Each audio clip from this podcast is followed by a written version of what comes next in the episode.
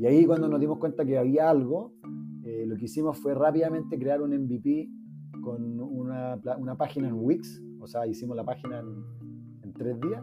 Mandamos un mensaje a todos nuestros contactos de Facebook que eran como del perfil que nosotros creíamos.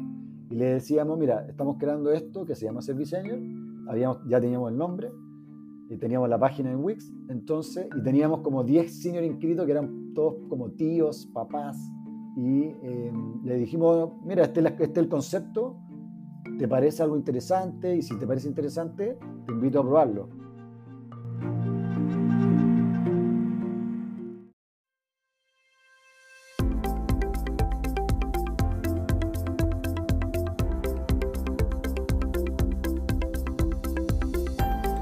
Bienvenidos a Creando Latam, un podcast donde conversamos con emprendedores e innovadores de Latinoamérica para conocer sus historias y a través de ellas inspirarte a seguir tus ideas.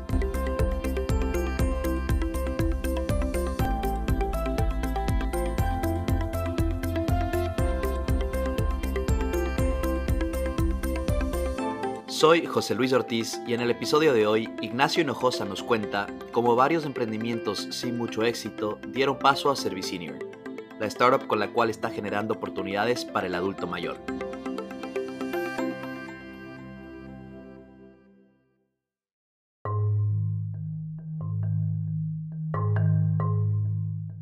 Es común pensar que para los emprendedores exitosos, la primera fue la vencida, pero no hay nada más lejos de la realidad. Muchos emprendedores fallan con sus primeras startups, y varios te dirán que la clave está en fallar rápido, para eventualmente llegar a una idea que funcione. La vida de emprendedor de Ignacio tuvo varios capítulos antes de empezar Servicinior, su actual startup, en un Chile que apoya mucho el emprendimiento local. Servicinior es una plataforma de economía colaborativa que facilita conexiones entre seniors o personas mayores de 50 años y personas o empresas que necesitan realizar algún tipo de tarea que puede ser realizada por ellos. La empresa tiene un componente social importante, dando trabajo a un sector de la población que muchas veces queda olvidado en lo profesional. Ignacio estaba en Oslo, Noruega, a inicios de marzo, empezando un programa con la aceleradora Catapult, y tuvo que regresar de la noche a la mañana a Santiago cuando la pandemia fue declarada. Un episodio más de las sorpresas en el camino de un emprendedor. Acompáñame a conocer su historia. Ignacio vivió su infancia y adolescencia entre diferentes países debido al trabajo de su padre, quien era diplomático. Esta exposición a diferentes culturas y lugares forjó en él una mente global y la habilidad de pensar diferente para resolver retos y problemas. Siempre tuvo claro que quería estudiar ingeniería comercial, una carrera popular en su natal Chile que mezcla administración de empresas y economía, e ingresó a la Universidad de Chile. A pesar de que en la universidad no se respiraba una cultura de innovación y emprendimiento, Ignacio empezó a pensar en emprender después de regresar de un viaje de Europa en 2007. Sí, justamente eh, durante la mitad de mi carrera, que fue en, 2007, eh, junto con un compañero, pensamos en ir a trabajar a Andorra en el verano nuestro, es decir, en el invierno europeo. Bueno, para, por la experiencia, obviamente para poder eh, ganar algo de plata y al final viajar unas semanas por, Europa. Y por distintos motivos al final decidimos quedarnos todo un semestre, entonces pusimos stand-by la universidad, eh, trabajamos un poco más para poder ganar un poco más y viajamos durante un periodo un poquito más largo. Entonces vimos ahí, viajamos por varios países y y la verdad que fue súper entretenido, obviamente, como, como, como cualquiera que, que, durante la universidad viaja por, por, países de Europa que son increíbles. Pero lo que también ahí me, junto con mi amigo, nos, nos motivó harto fue ver como distintas cosas que eran bastante distintas a lo que, a lo que pasaba en Chile en ese minuto. O sea, hay que pensar que eso ahí, justamente en, esa, en ese viaje fue cuando se empezó como a viralizar Facebook. Y ahí nosotros conocíamos gente y nos decían, oye, eh, bueno, hagámonos amigos en Facebook. Y nosotros así, ¿qué es Facebook? Bueno. Y ahí claro, los, inicios básicamente de Facebook. Sí, como que se empezó a, explotar justamente durante el 2007. Entonces fue el año que explotó en todos lados, pero cuando nosotros estábamos viajando, todavía en, acá en Chile no, no, no se había viralizado mucho, entonces no lo conocíamos. Bueno, y, en el viaje, eh, lo que nos tocó en varios países, en varias ciudades grandes, fue contratar ahí el servicio o participar de los pub crawls, que básicamente el concepto este de, de que te reúnen eh, en un bar, en un, en un, lugar, digamos, bien céntrico de la ciudad, y luego eh, un equipo, digamos, que de la empresa que organiza el pub crawl va junto con toda la gente que, que se inscribió, van yendo de un bar a otro alrededor de cinco o seis bares y finalizando como en una discoteca, como para también no ir solo a los lugares, ir a lugares que, que, son bien, que son seguros y que son más validados, como que uno sabe que lo va a pasar bien y que no está perdiendo el tiempo como buscando lugares. Entonces, ahí nos, nos encantó el concepto de, de, de, pop crawl y la verdad que lo pasamos increíble. Y bueno, y ahí ya tocó volver a, a Chile, donde yo en ese minuto, eh, digamos que volví a la universidad, terminé los, dos años que faltaban y, después lo primero que hice, el primer trabajo que tuve, fue entrar al banco BCI. Y la verdad que ahí, bueno, ahí empieza la historia ya más profesional. Me contabas, Ignacio, que sentías que en la universidad se dedicaban a formar, a formar gerentes o a formar empleados y no tanto emprendedores. ¿Cómo, o sea, por qué sentías eso y cómo, cómo eso te forjó un poco el futuro de, del emprendimiento? Sí, el, nosotros cuando, bueno, justamente volvimos del viaje, teníamos las ganas de, replicar el modelo de los pubcrawls acá. Y, yo creo que si la universidad hubiera estado con, con, el, como con la mentalidad y el foco que hoy tiene, sin duda habríamos desarrollado ese proyecto y habíamos creado el primer pubcrawl que obviamente después de un par de años alguien lo creó igual. Pero en ese minuto, finalmente lo que la universidad buscaba era, era formar gerentes. Eh, eh, siempre los profesores hablaban de cómo debíamos lograr eh, llegar a un puesto alto dentro de los bancos, los retails, eh, grandes empresas productivas, mineras, como que ese un poco era el camino que nosotros teníamos trazado dentro de la, como de la carrera. Y, y, entonces también, claro, yo creo que no estaba como la condición todavía en el 2007 como para llegar y tirarse a la piscina y tener como el apoyo y poder contar con algún financiamiento cosa que obviamente cambió mucho eh, a partir del 2010, 2011, eh, cuando justamente yo ya había entrado al banco. Por esa razón entonces entraste a, algo tan corporativo, por así llamarlo, como el Banco BCI, que es uno de los bancos más grandes de, Chile. ¿Qué hiciste en eh, BCI? Bueno, en el BCI, dentro de que igual era un, un banco y una, digamos, un rubro súper tradicional, al final entré en un programa de trainee que fue muy entretenido porque podía moverme entre áreas y trabajar en proyectos más especiales del banco. Entonces cambió un poco, o, era una rutina un poquito más distinta a lo que es tradicionalmente trabajar en un banco. Pero ya cuando pasé el primer año y terminó ese programa de trainee, eh, entré como a la mesa de dinero de, lleno y, la verdad que ahí ya, en la medida que pasaban los meses, me, me, escapé a unas vacaciones a Ibiza y a la vuelta en el avión vi eh, Inside Job, que era el documental de, de la crisis subprime, y bueno, volviendo del avión, viendo el documental, eh, volviendo a trabajar a un banco que había sido como eh, el culpable de todo lo que había pasado en Estados Unidos y, lo que, bueno, pasó en el mundo. Eh, la verdad que me vino como, como una cuestión de adentro que, que, como que ya no podía seguir. Ya, ya no estaba contento antes de irme de vacaciones y volví ya decidido a buscar algo nuevo. Así que ahí... ¿Regresaste a Chile y, y básicamente renunciaste al día siguiente o cómo fue? Como, como se dice, como que no, no, difícil como dejar totalmente algo y ponerse a buscar porque esos tiempos como que al final eh, no dependen de uno, entonces podía estar mucho tiempo sin, sin trabajo y, y, bueno, hay cuentas que pagar, habían viajes que pagar, así que lo que sí hice fue obviamente hablar con toda mi red y sobre todo con, con, ex compañeros que estaban trabajando en, en, en, áreas un poco distintas.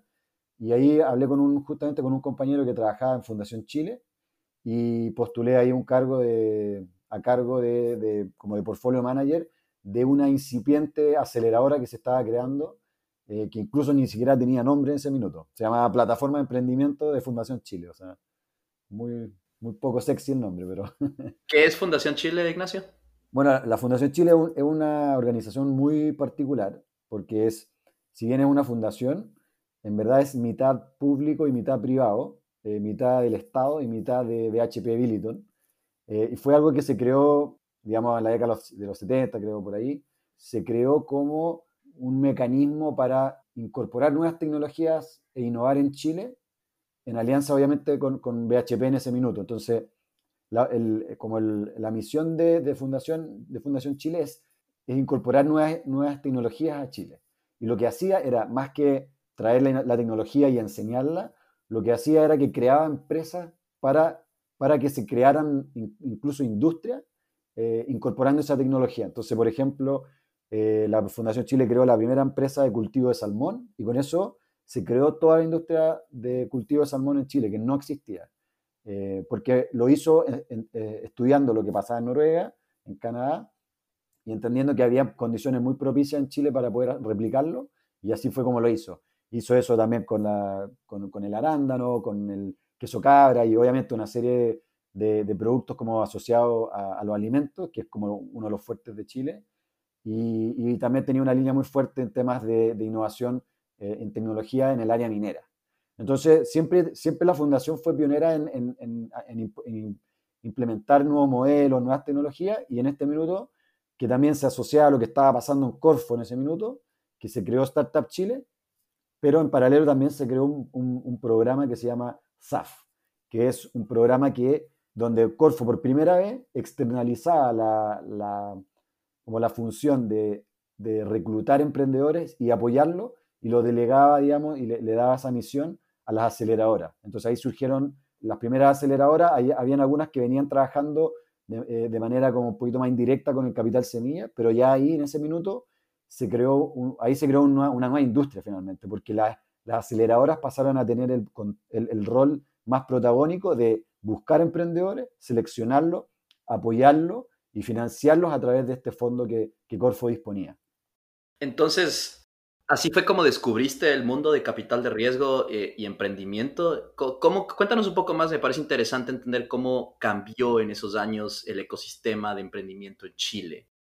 Bueno, lo, que, como te decía antes, es, en el 2010 partió el programa de Startup Chile, que fue claramente la, el, cimiento de lo que es la innovación, o sea, sobre todo el emprendimiento en Chile hoy. ¿Por qué? Porque los creadores ahí, que digamos, estoy en Startup Chile es un programa que deriva de Corfo, y, el objetivo era, eh, como parecía un poco lo que hacía la fundación, que era traer, traer tecnología, en este caso, Startup Chile lo que decidió hacer fue traer talento emprendedor. Entonces, eh, era un programa 100% enfocado en extranjeros para venir a Chile a emprender, eh, sobre todo en etapas tempranas. Entonces, Startup Chile le da un, un, fee, digamos, o sea, un, un subsidio no reembolsable, creo que eran 40 mil dólares, con la visa, con todo el apoyo del equipo para poder encontrar un lugar de trabajo, eh, o sea, un lugar de trabajo gratuito, pero un lugar para, para quedarse, o sea, como que le hacía un soft landing con 40 mil dólares cash, eh, que obviamente para muchísimos emprendedores alrededor del mundo era una,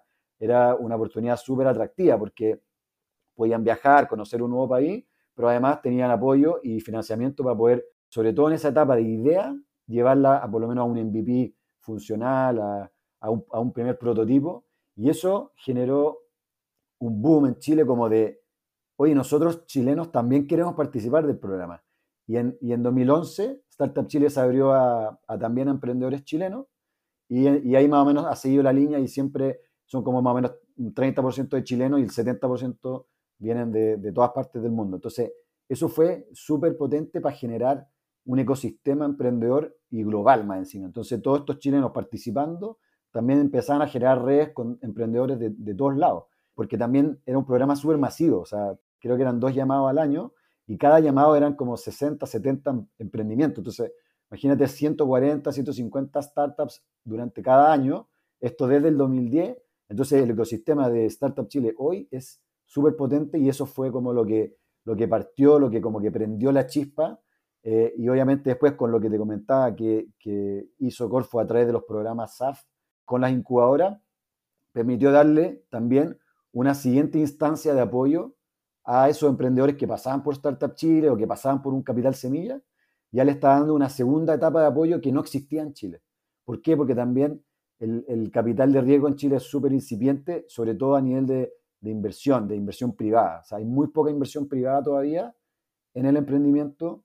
Eh, hoy ya estamos viendo cierta madurez en, en los VC, pero pero todavía el inversionista ángel, el inversionista particular, todavía le cuesta como arriesgarse y, lanzarse a apoyar un, emprendimiento de alto impacto. Entonces, lo que, lo que se complementó eh, Startup Chile con el programa de, la aceleradora, como que realmente permitió que la gente pudiera emprender y, emprender suficiente tiempo para validar, para validar proyectos y ahí empezaron ya a salir varios exits y hay varias empresas que hoy en día ya están teniendo eh, una valorización súper importante o emprendedores que quizás fallaron con su primer emprendimiento apoyado por Startup Chile, pero que hoy ya están eh, creando, eh, digamos, unicornios que, sabemos que están pronto a, ser adquiridos por, los grandes actores. Así que eso fue como que ahí se revolucionó el país, te diría, entre el 2010, 2011, 2012 y hoy Chile ya es otra cosa, las universidades son distintas, los, estudiantes que salen de la universidad ahora, una de las opciones como a evaluar inmediatamente es emprendo o no emprendo. Entonces, así que bueno, eso fue como un poco como entré y, ahí cuando ya estaba en la Fundación Chile trabajando con hartos emprendedores, eh, me metí de lleno en, en, Lean Startup y, me, y, me, como que me empapé de lo que es la cultura Lean Startup y la metodología, porque yo como para apoyar a los emprendedores, como yo, como que en realidad no me habían enseñado en la universidad cómo apoyar la puesta en marcha de un proyecto, más bien era como la administración de una empresa. Y, entonces me sentía un poco como con pocos recursos, y ahí obviamente en el ecosistema se mencionaba mucho el concepto de Lean Startup, así que lo, lo, empecé a leer y me empecé a leer todos los libros que relacionaba a, y al final eso fue como que me cambió totalmente la forma de ver las cosas y hoy en día eh, el loop de Lean Startup para mí es como, es como una, es una guía de, cómo yo, digamos, hago todo lo que hago, en el fondo. Siempre tratar de probar rápido, aprender, construir rápido, tener, tomar feedback de los usuarios. O sea, eh, ese concepto como que también me, cambió mucho de, lo que uno aprendía en la universidad, que era mucho más como armar un plan súper eh, detallado, con, con, tratando de controlar todos los riesgos, los detalles, y en realidad la vida no es así, el emprendimiento dinámico hoy en día está claro que no es así, hay que probar rápido. Mucho más práctico, totalmente. A mí, a mí me parece fascinante, la verdad, lo que ha hecho Startup Chile en los últimos 10 años eh, allá, allá en Chile con eh, el ecosistema de emprendimiento, con traer emprendedores de otros países hace dos años tuve oportunidad de, visitar justamente Santiago, ir a las oficinas de Startup Chile y dar una charla de, de, de Housepod, de la empresa donde trabajo justamente para algunos emprendedores ahí. Pues para mí fue increíble ver emprendedores de la India, de Asia, de Europa, de Latinoamérica, de Chile, ecuatorianos, que es de, donde soy yo, de Ecuador. Entonces, sí, la verdad es que es un ecosistema increíble y como tú dices, pues diferentes, eh, diferentes cohortes, eh, cada dos por año, ya por diez años, te van formando un eh, un ecosistema ahí y, una, red también muy, muy interesante. Eh, mencionaste que pues así te fuiste metiendo de lleno más y más al mundo del emprendimiento y esto fue eh, un poco más profundizado con, esta lectura de este libro tan bueno que es Lean Startup. ¿Cuál es tu top, aprovechando que estamos hablando de, libros de, emprendimiento, cuál es tu top 3 de libros que recomendarías a otros emprendedores? Mira, por lo menos como yo creo que como, como base, sí o sí hay que leer Lean Startup, que, que ha ido teniendo obviamente iteraciones y hay aprendizajes, pero, pero creo que es interesante entender desde dónde nace, eh, porque se explica súper bien de dónde viene el concepto Lean Startup y, tiene una explicación súper concreta. Ahí te cuentan bien, te, te, hablan del caso de Toyota, cómo, cómo genera este Lean Manufacturing, que es como el proceso de manufactura del auto, eh, bajo la metodología Lean, y eso es como era implementar ese mismo concepto, pero al desarrollo de una startup, sobre todo eh, startup tecnológica. Y dentro del libro hablan mucho también de lo, en, que se basa el, el, autor, y es eh, sobre lo que escribió Steve Blank en The, Four Steps to the Epiphany, que, que, lo mencionan mucho en el libro, entonces también me, me pareció súper bueno haberlo leído porque como que también explicaba como todo, cómo, cómo se llega a esto también al final. Es súper interesante y entender como la concepción de, este nuevo concepto. Y otro libro que también me gustó harto, eh, que hoy en día como que rige mucho lo que, en lo que estoy, eh, es el Manifiesto Crowd, eh, como este, esta nueva como visión de la economía, de, del concepto crowd, de la economía colaborativa. También es un libro súper interesante. Y después como que como, como bonus, yo creo que a mí me gustó mucho también, que quizás no es tan relacionado al emprendimiento, pero pero creo que habla de conceptos súper interesantes, es Padre Rico, Padre Pobre, que quizás es como un bonus track, pero, pero también lo recomiendo que, que uno de los conceptos que habla ahí el autor, que Robert Kiyosaki, es el concepto como de generar un activo, como, o sea, tú como persona, como ir generando activos eh, en distintas dimensiones, eh, como para ir como creando valor y obviamente asegurando tus finanzas personales y qué sé yo, tu, jubilación y todo. Y ahí uno de los cuatro conceptos que habla Padre Rico es el, concepto de crear empresa. Entonces, por eso lo relacioné también a esto, porque eh, la importancia también de que, de que todos podamos, ya sea crear una empresa o bien participar en una, empresa que está creciendo, que, está, que se está formando, porque hoy en día también, y lo llevo también al concepto crowd, es que se puede eh, invertir una pequeña, digamos, ficha en, emprendimientos que están partiendo gracias a todas estas plataformas de crowdfunding, por ejemplo, que nosotros usamos eh, justamente en 2018 eh, en una etapa que era muy crítica poder contar con, con un capital importante. Entonces, eh, bueno, esos son como los libros que, que, recomendaría, pero sobre todo el must, así sí o sí, Lean Startup, hay que leerlo. Es el obligado. Eh, bueno, y para que anote nuestra audiencia estas eh, cuatro recomendaciones de libros que nos, que nos haces, Ignacio. Volviendo entonces a la historia, se juntaron todas estas circunstancias ideales para que un joven como tú en Chile decida emprender. ¿En qué momento decides dejar Fundación Chile para empezar tu primer startup? Bueno, ahí la verdad que tuve una, me, topé con una instancia un poco forzada, así que por distintos motivos eh, me vi en la obligación de, dejar la fundación. Y justamente en esa etapa estaba conversando mucho con, con dos amigos míos de la universidad, que ellos venían eh, de desarrollar un proyecto bien entretenido que era de rentabilizar canchas de, de fútbol de colegios y, arrendarlas durante los horarios, digamos, no, no de clase, digamos, o sea, como arrendarlas en las noches, en los fines de semana para para que esa cancha pudiera tener una renovación muy buena y además generar una fuente de ingreso para el colegio. Entonces, ellos partieron con esa idea. Que de repente juegan en la noche, así. Claro, ellos, ellos lo que hacían en el fondo realmente era trabajar con las ligas y con distintas ligas de, fútbol y eh, hacían la administración de las canchas para el colegio. Entonces el colegio no, no se metía en nada y el tema administrativo estaba resuelto y además al colegio le llegaba un ingreso adicional y además sus alumnos podían usar canchas en muy, buenos estado, muy buen estado, en muy buenas condiciones. Entonces, bueno, ellos venían como en esa línea, y, pero, pero el negocio vieron que no, no tenía mucho potencial porque era muy complejo eh, replicarlo con más colegios porque los colegios realmente no estaban interesados. Eh, entonces empezaron a ver otra alternativa y ahí eh, armaron un concepto que luego lo fuimos trabajando los, tres, que, que, se, que, se, convirtió en algo que llamamos Cherpas, que, que Cherpas viene del, del Sherpa de la montaña, de, que, el Sherpa que te ayuda a subir al Himalaya. Y, queríamos replicar ese mismo concepto, pero llevarlo como a lo que es el business development. Entonces, eh, era trabajar con emprendedores que tuvieran el producto, eh, el servicio desarrollado como la parte técnica, pero que necesitaban apoyo en construir un modelo de negocio en torno a eso, eh, desarrollar un, un, negocio en general y obviamente abordar temas de ventas, de administración, que, muchas veces hay emprendedores que no lo manejan bien porque se van 100% eh, a, lo técnico, al producto, si hay investigación, si hay algo más, digamos, de base científica, eh, difícilmente van a tener muchos conocimientos de negocio. Entonces la idea era conectarnos con ellos y ayudarlos en pasar de una, de una investigación o un proyecto a poder, digamos, armar una empresa. Así que partimos con eso y, bueno, como siempre, muchos errores. Ahí eh, dijimos, pues empezamos a trabajar con un emprendedor que en realidad no tenía muy validado el negocio y nosotros dimos por contado que todas las hipótesis que él nos planteaba eran correctas eh, y no validamos nada de eso y al final nos dimos cuenta al poco tiempo que no, no, había mucho negocio o más bien el emprendedor no había hecho todo el trabajo que se necesitaba.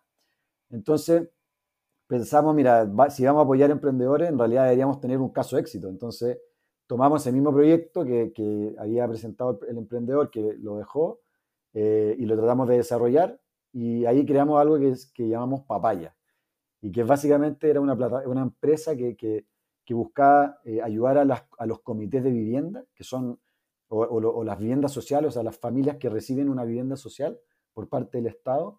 La idea era ayudarlas a través de una plataforma para conectarlas con eh, productos para poder equipar su casa de manera más económica y además accediendo a, a productos de, de mejor calidad al agrupar toda la demanda, porque estos son proyectos que eran de 200, 300 casas o departamentos, entonces en conjunto se podía negociar buenas, buenas condiciones con eh, muebles de cocina, closet y todo tipo de, digamos, de insumo para las casas. Así que... Un poco más enfocado en emprendimiento social, entonces. Exacto, o sea, 100% base de la pirámide y, y, eso fue, en lo personal, una experiencia increíble. Si bien el negocio no, no dio porque no había un volumen necesario y, por otra parte, la gente tenía muchas ganas de personalizar su casa, entonces era muy difícil armar el concepto de, agrupador, pero no, mm, en lo personal me sirvió mucho para conectarme con la realidad de, Chile, de, Latinoamérica eh, porque trabajamos con más de 25 proyectos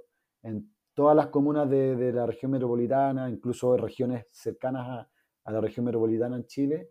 Entonces uno en verdad vio una realidad que nunca había visto. O sea, yo nunca había estado con gente que postulara a, a subsidios habitacionales, que vivieran las condiciones que vivían previo a llegar a la vivienda social, muchos de ellos en campamento. Eh, fue un, como un golpe de realidad y a mí eso me motivó mucho para lo que después seguí desarrollando. ¿Cómo, ¿Qué fue lo que te atrajo de, al emprendimiento social? Pues empezaste Sherpas, eso fue un poco más, digamos, ayuda a, a, startups. ¿Cómo pasaste de ahí a emprendimiento social? ¿Y cómo era el panorama de, este, de esta vertical de emprendimiento en Chile en ese momento? Sí, mira, eh, también en ese tiempo está eh, recién partiendo el concepto de la, del emprendimiento social también. Esto fue más o menos en el 2013, 2014, y no había mucho concepto todavía de, de, emprendimiento social hasta que empezó a llegar lo que son las, las, empresas B, el sistema B. Ahí empezó a llegar y además eh, Social Lab, que es una organización que eh, derivó de, un techo para Chile, que es justamente una, fundación que trabajaba con, con, familias de campamento. Social Lab se, creó como spin-off de, de, Techo para Chile para como desarrollar eh, otras soluciones que viven las personas que están en la base de la pirámide. Entonces nosotros con Papaya postulamos a Social Lab y recibimos apoyos de ellos. Entonces además empecé a conocer el, el, como el ecosistema de emprendimiento social que estaba partiendo en Chile y que te diría que es súper, súper potente en Chile. O sea, el emprendimiento social en Chile es muy potente e incluso hoy el emprendimiento eh, dinámico y el, emprendimiento, digamos, más conocido, digamos, lo que Uber y qué sé yo, todo ese tipo de modelos súper innovador y, plataformas web, muchos de ellos hoy como que no, no emprenden si no hay, una, hay un componente social o medioambiental. Así que como quizá hoy en día está mucho más, es más como una norma, una base, eh, pero en ese minuto estaba partiendo y, la verdad que a mí me motivó mucho porque sentía que era una forma de hacer lo que quería hacer, que era como crear empresas, desarrollar proyectos, pero al mismo tiempo generar un buen impacto, sobre todo para personas que no tuvieron la, suerte que yo tuve de, de, tener la vida que tuve, de poder estudiar donde, donde estudié, de poder siempre contar eh, con todo el apoyo de mi familia y, y, nunca tener ninguna deuda, ni, o sea, tuve siempre todo lo que necesité. Entonces, me parecía también una súper buena oportunidad de poder devolver esa suerte a, gente que no la ha tenido y, además hacerlo creando, creando algo propio. Así que me, me, calzó demasiado y ahí ya desde ese minuto que, que, me metí full en el emprendimiento social. Me parece, me parece increíble y pues como vemos ahora con tu, con tu actual Startup Service Senior, el emprendimiento social fue algo que desde ese entonces te, te ha marcado y te sigue marcando eh, en las cosas que, que desarrollas. Antes de, pasar a hablar ya de Servicinio como tal, que es tu actual startup, cuéntanos un poco sobre tu paso en Aprendo Emprendo, que entiendo que era un programa de, de, de desarrollo de emprendimiento en eh, colegios. Sí, justo cuando terminé Papaya venía conversando con, con otro amigo de la universidad que, que sí fue eh, de los más visionarios que yo conozco, digamos. Él, él, él en 2010 convirtió su tesis en un emprendimiento. Esto es como, por eso digo, mucho antes que la ola de Startup Chile, no había nada. Él eh, creo que fue en 2009. Sí, antes de que se vuelva sexy, digamos. Claro, era totalmente poco sexy, difícil, no tenía apoyo de nadie. Y él partió con un emprendimiento que hoy es una empresa gigantesca a nivel latinoamericano, que se llama Puntaje Nacional, que hoy en realidad después se creó como un holding que se llama OGR, y es básicamente una empresa que desarrolla tecnología para apoyar a, colegios en el proceso de educación. Eh, entonces ellos partieron con Puntaje Nacional, que es un preuniversitario gratuito, online, para ayudar a las personas a prepararse para el examen de admisión a la universidad. Y, habiendo hecho eso, tenían una base de datos increíble, o sea, si hay más o menos 300.000 estudiantes al año que dan el examen, ellos tenían 275 mil inscritos en la plataforma cada año. Entonces, tenían y son estudiantes de último año de, de último del, colegio. exacto. Así que una base riquísima y después cuando ya el proyecto eh, pasó de proyecto a una, a una startup ya mucho más consolidada, con un equipo de 40 personas, eh, empezaron a pensar en nuevos proyectos para ayudar eh, y para desarrollar otras líneas dentro de la educación. Y ahí se, se construyó, se, se, armó este proyecto Aprendo Emprendo que buscaba enseñar, traspasar todo el concepto del Lean Startup eh, en, alianza con la Universidad Adolfo Ibáñez para que estudiantes de, de los últimos cuatro años de, del colegio, de secundaria, digamos, pudieran tanto aprender como además postular un proyecto. Eh, entonces era un curso y concurso de emprendimiento escolar a nivel nacional y que, tuve la suerte de poder liderar durante dos años y que nos permitió llevar a, traer a, muchos emprendedores jóvenes desde regiones a Santiago, muchos de ellos que no habían viajado nunca, y después poder llevar a los ganadores a Estados Unidos, a Silicon Valley, mostrarle a Apple y Google y, y Tesla y todo lo que está pasando en la Universidad de Stanford y Berkeley, como realmente llevarlo a la meca del emprendimiento, pero como sobre todo para inspirarlo y motivarlo a que sigan ese camino y hoy varios de ellos siguen ese camino, están muchos de ellos estudiando en Estados Unidos, becados, porque realmente son personas increíbles, muy ambiciosas y que este proyecto, este programa los ayudó como a, poder llegar a eso. Y, eso también fue otra cosa más que me siguió motivando y ya como terminando el, el, el 2015, ya conversando con mi actual socio, fue que empezamos a tirar la idea y, y nació, nació y ahí ya me salí Aprendo Emprendo y me, me metí a, a empezar a, a, ver qué podía pasar con, con, eso. Me parece excelente este tipo de iniciativas, mientras a más temprana edad se hagan, creo que pueden tener un mucho mayor impacto a futuro en la sociedad de cada país. Estamos forjando los, los futuros emprendedores y te pones a pensar que pues cuando tú estabas en la universidad ni siquiera en la universidad se ponía este énfasis en el emprendimiento, pensar que pues ahora ya varios años y seguramente esto se seguirá haciendo, eh, ahora se hace en, el colegio a edades más tempranas, pues tiene un mucho mayor impacto en, la sociedad, ¿no? Y pues va a fomentar a, que el emprendimiento vaya creciendo y vaya eh, dejando huella eh, y vaya entrando, digamos, en, en, la manera de pensar de los, de los jóvenes de cada país. ¿Cómo nació entonces la idea de lo que hoy en día es Servicenior cuando estaban conversando con tus socios en ese entonces? Aunque no lo creas, también tiene relación con lo que viví en Aprendo Emprendo. Y fue que uno de los proyectos que postuló uno de los, de los equipos, digamos, de, la pareja de estudiantes, me acuerdo todavía, se llamaba Elderly Gym.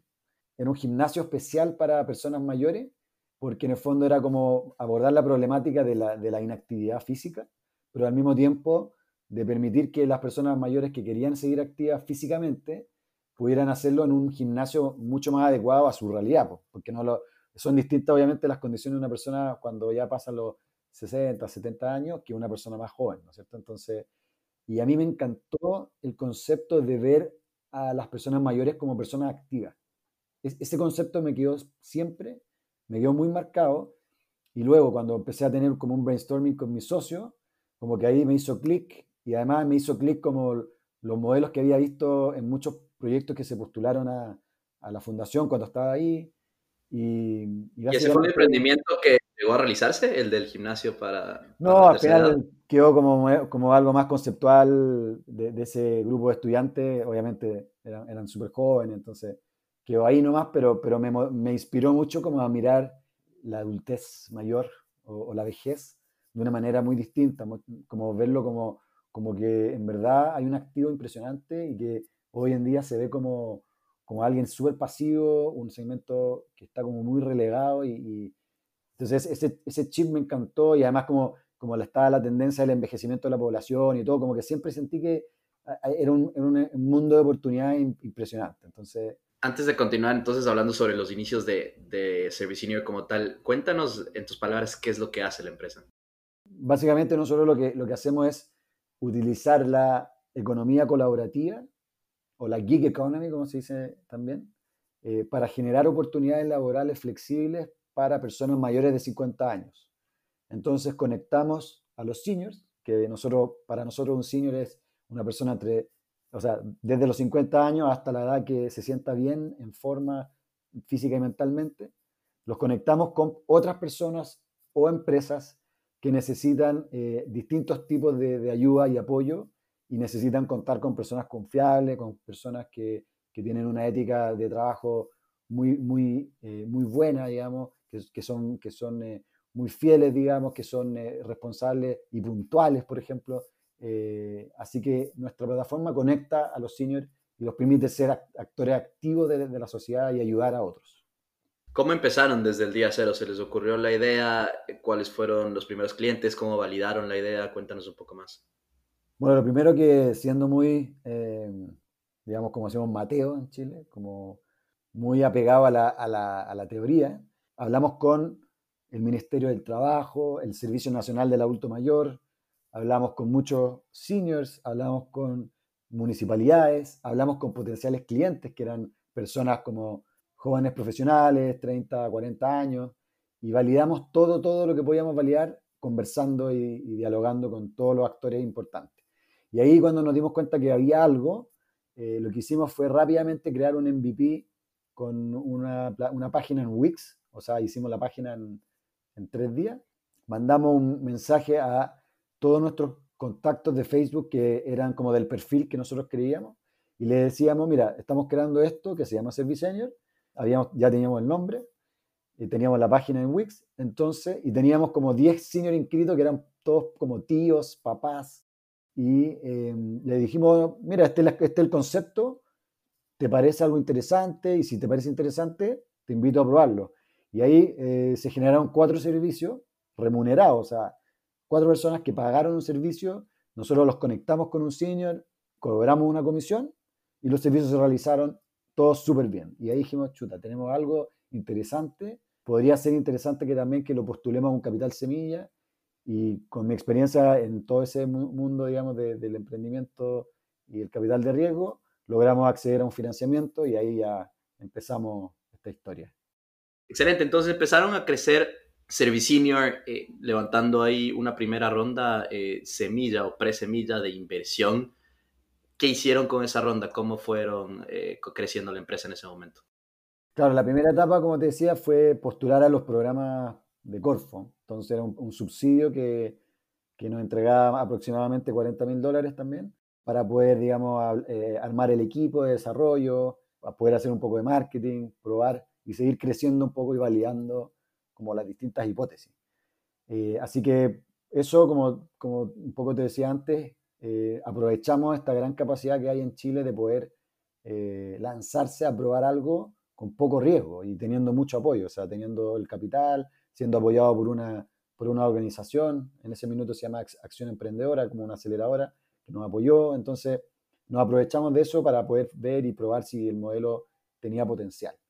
Y bueno, en, eso nosotros, yo venía con este aprendizaje también de muchos problemas que hubo eh, al momento de crear, crear muchas startups que yo evalué o apoyé en su minuto, y era un poco la relación con los socios. Entonces, lo primero que hicimos con mis socios fue eh, armar un, contrato de vesting, que básicamente fue decir como ya 50-50 a 50% cada uno, pero si te vas antes de los 12 meses, te vas con nada y ahí recién eh, capturas el 25% de tu, de tu pedazo y luego en los siguientes tres años vas mes a mes eh, adquiriendo tu porcentaje, porque yo había visto que muchos emprendimientos habían fracasado o habían tenido grandes problemas después cuando tenían un socio como inactivo que tenía un buen porcentaje. Entonces, eso te puede matar el proyecto y por lo menos ese, problema no lo, tuvimos. Eh, y además, cuando contratamos un, un, CTO, le dimos un stock option, ahí viene el primer problema que tuvimos, que no, no teníamos idea de la calidad técnica de esa persona y al final, incluso ni, ni siquiera solo la capacidad técnica, sino la motivación, que al final funcionó súper mal y tuvimos que a los seis meses de haber gastado harta plata en desarrollar la primera versión de la plataforma, tuvimos que cortarlo y buscar un nuevo programador, partir de cero. Lo bueno fue que no tuvimos que darle nada de participación, lo malo fue que perdimos mucho tiempo, energía, recursos y, y eso casi nos mató, porque en una segunda instancia nos volvió a pasar porque tratamos de construir sobre lo que se había construido, así que eso fue durante todo el 2016, que fue como nuestro primer año. Y después en 2017 tuvimos una nueva oportunidad gracias a un fondo de innovación social de Corfo. Y ahí dijimos, vea, vamos con, con, una segunda oportunidad o si no, terminamos nomás el proyecto acá porque en realidad no habíamos podido lo que no habíamos podido lograr era tener una plataforma que automatizara las conexiones. Entonces, cada vez que alguien pedía un servicio, nosotros tenemos que revisar el servicio, hablar con algún senior, lo puedes hacer, sí, no, y después... lo estaban haciendo manual al inicio. Todo así como, como, como ratoncitos detrás, todo era totalmente manual. Entonces, queríamos automatizar ese, ese, proceso de conectar y eso fue lo que nos costó mucho. Y, básicamente nos costó porque no logramos armar un equipo suficientemente eh, comprometido y, bueno. Así que en el 2017 tuvimos esta nueva oportunidad y ahí eh, encontramos una persona que nos permitió generar esta, la primera versión de la plataforma, se lanzó a mediados del 2017 y empezamos a generar contactos sin nosotros intermediar. Y eso fue como ya un gran logro. O sea, después de un año y medio intentando eso, logramos que las conexiones se hicieran eh, automáticamente. Entonces, cuando tú, por ejemplo, pedías un servicio, por ejemplo, de cocina, le llegaba ese requerimiento a todas las, todos los seniors que estaban inscritos para cocinar y, y, uno postulaba y tomaba el servicio y ahí recién, eh, cuando ganaba el servicio, veía tus datos, te llamaba, hola José, eh, soy Ignacio, te voy a cocinar mañana, así que bueno, ¿qué te gustaría que te, que te preparara para llevar el material y qué sé yo? Entonces, todo eso recién lo logramos en, a mitad de 2017 y fue cuando realmente pudimos escalar. Ahí pudimos empezar a invertir en marketing, hacer más prensa y todo para poder empezar a aumentar el, volumen de, de, servicio. Me parece súper interesante ese, ese, proceso, Ignacio, porque pues habla de, empezar con un MVP, como tú dices, cuando al final tenían una página web que la crearon en tres días en Wix pero luego también el, validar la idea haciendo estos, eh, estas asociaciones, digamos, de manera manual.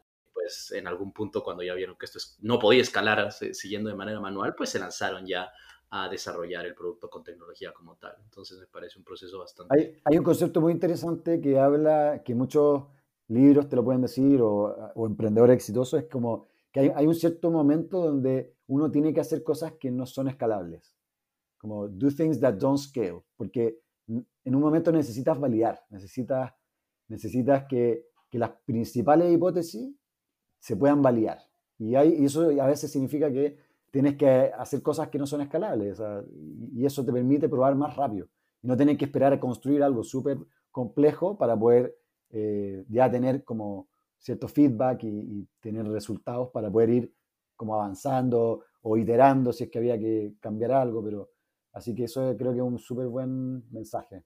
Totalmente de acuerdo, y es el caso de, otras, de otros founders que han pasado por aquí por, por el podcast Creando la TAM. Me viene a la mente ahorita más que nada el, el caso de Marta Forero con Ubits, donde ellos, antes de tener eh, la, la, plataforma de, de, cursos, ellos básicamente desarrollaban cursos a la medida para sus clientes. Entonces, algo que no iba a ser escalable en el, en el largo plazo. Para esto, ustedes ¿Tenían presencia eh, exclusivamente en Santiago, en la región metropolitana, o ya se habían expandido quizás fuera de la ciudad o incluso fuera de Chile? Mira, eh, justamente cuando ya pasamos el 2018 y empezamos a tener un poco más de movimiento, ahí empezamos a ayudar a empresas. Y, aquí voy a responder tu pregunta justamente porque muchas empresas nos empezaron a preguntar si es que teníamos seniors en regiones porque necesitaban realizar distintas como diligencias o distintos, distintas gestiones eh, y, no, y, no, tenían, digamos, personas de confianza a, quien delegarle. Y entonces ahí empezamos a ayudar a empresas en regiones y eso fue como un gran hito porque, porque la centralización que existe hoy hace difícil, por ejemplo, poder atender en, en otros lugares, pero acá al revés, el, el modelo permitió ser un apoyo en regiones para justamente la mayoría de las empresas que están todas en Santiago. Entonces, eso fue, fue un gran hito en el 2018 y fue como un poco uno de nuestros valores agregados hacia los, hacia los servicios de, de, enfocados en empresas. Y aquí un poco para aclarar para todos nuestros escuchas que no son de, de Chile, las regiones es, son, es básicamente todo lo que está fuera de Santiago, ¿no es cierto? Todo Chile excepto Santiago. Claro, hablamos de regiones cuando es fuera de Santiago o de la región metropolitana, que es la región eh, donde está Santiago, que, que básicamente la, la, zona más, más poblada del país. Un poco de, poco de curso de geografía chilena, entonces aquí como parte del podcast. Entonces, hoy en día la mayoría de sus clientes son empresas o individuos. ¿Ustedes se consideran eh, un B2B o un B2C, Ignacio?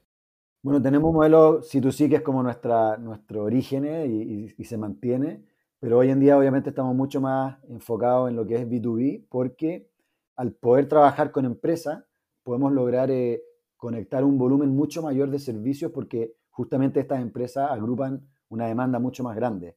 Entonces, eh, lo hemos visto como algo muy estratégico, no solo como en la parte comercial, sino que también en la generación de, trabajo y, que finalmente esa es la métrica de impacto nuestra, que es cuántas conexiones se logran, cuántos ingresos generan los seniors. Eh, entonces, eh, gracias como al modelo B2B, eso se pudo lograr de manera mucho más rápida y, y, entonces hoy en día nuestro foco es justamente proveer servicios de apoyo a empresas en distintas líneas eh, para generar también a su vez un volumen mucho más grande de, requerimientos para, los seniors. ¿Y esto funciona para las empresas con un modelo de suscripción? Eh, hay, distintos modelos. Eh, tenemos un modelo más transaccional que, por ejemplo, trabajamos mucho con, con empresas de, asistencia de auto. Entonces, cuando una de esas empresas nos conecta, nosotros le permitimos solicitar servicios súper estándar que es trasladar vehículos de un lugar a otro. Y después hay otros casos cuando son cosas mucho más a la medida. Ahí eh, obviamente que hay, otra, hay, otro, hay otro nivel de, de, desarrollo que se necesita y el modelo eh, pasa a ser más un, tipo SaaS porque hay una mensualidad, hay, hay una operación de, esa, de la plataforma, un, como un licenciamiento y además se paga también por el uso que esta tiene. Así que estamos más o menos enfocados en, eso, en esas dos líneas. Eh, y como parte un poco más de ejemplo, hoy en día estamos conectando bueno, no hoy porque el, virus no nos, no nos, deja, pero hasta antes del virus estábamos conectando colegios con profesores de reemplazo, senior. Entonces, cuando un colegio tenía un profesor que, se, que faltaba porque estaba enfermo, eh, por una semana, dos semanas, el colegio podía rápidamente encontrar un reemplazo a través de la plataforma, que la plataforma era la misma para todo, todos los colegios, entonces mucho más estándar el servicio y por, y por lo tanto cada colegio que se, que se incorpora lo, lo paga en la medida que lo usa. Claro, puedo ver eh, aquí los beneficios pues, de este servicio para, para colegios, para empresas, para todos sus clientes en, justamente conseguir talento con, con, cierto tipo de experiencia que a través de ustedes, pues esa empresa sabe que esta persona, este senior, ha hecho ya lo mismo antes, ha, ha, trabajado por dos semanas en un colegio siendo reemplazo de un profesor eh, y me imagino que pues también tendrá su sistema de calificaciones y su sistema también de, de reviews donde, donde yo puedo pues ver un poquito la, el historial de cada, sí, cada justamente, sí. Acaban de terminar, Ignacio, un programa de aceleración con una incubadora en Noruega, me comentabas. Tú literalmente estabas en Noruega por ahí de marzo, eh, en el inicio de la pandemia, y te tocó inmediatamente regresar a Chile. ¿Qué planes tienen a mediano y largo plazo con Servicinio después de haber terminado este programa de, aceleración? Sí, justamente en marzo ya alcancé a estar como cuatro días en Oslo y me mandaron de vuelta porque pasó el programa a formato remoto. Pero bueno, por lo menos se pudo continuar el programa, que era lo importante. Eh, el programa de, de, una aceleradora que se llama Catapult, es una aceleradora de impacto, o sea, que se enfoca en apoyar emprendimientos de impacto, tanto social como medioambiental, y, y que finalizamos ahora hace, hace poco, durante el mes de junio. Nos permitió eh, pasar un cierto hito, eh, sobre todo interno, de, de poder como entender hacia dónde vamos, de poder entender qué es lo que hacemos, dónde está nuestro valor, y justamente eh, nos permitió eh, planificar lo que viene. Y, eso tiene que, y, en lo que viene, básicamente queremos expandir nuestra operación a otros países de Latinoamérica.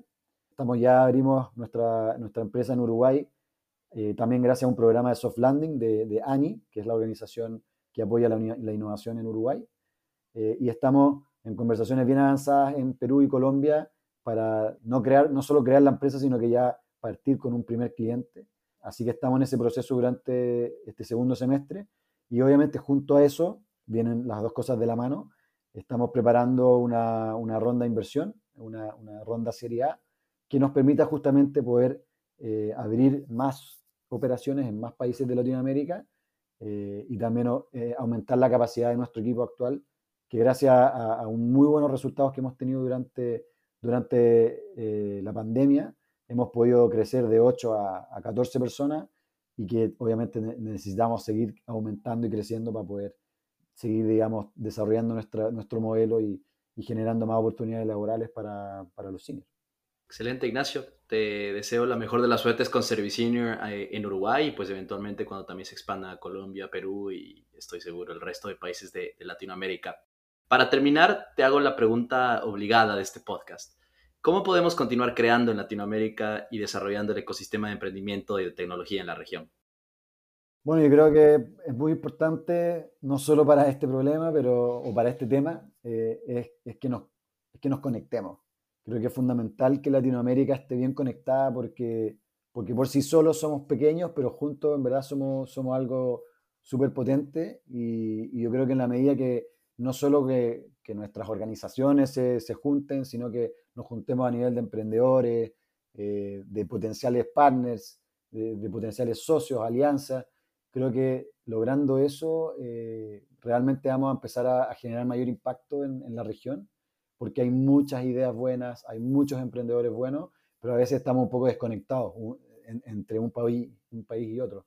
Así que creo que es fundamental esa conexión, esa hermandad que se tiene que dar entre, entre los países latinoamericanos, porque somos bien parecidos, pero a la vez somos bien distintos. Entonces, eh, es muy importante conocernos y tener gente confiable que, que nos puede ayudar y que, no, y que podamos también ayudar al otro cuando, cuando quiere entrar a un nuevo mercado o cuando quiere abrir operaciones en, un país o incluso en una ciudad distinta. Así que eh, desde mi punto de vista creo que esta, este ecosistema, las relaciones, eh, creo que son fundamentales para que podamos seguir impulsando el ecosistema emprendimiento.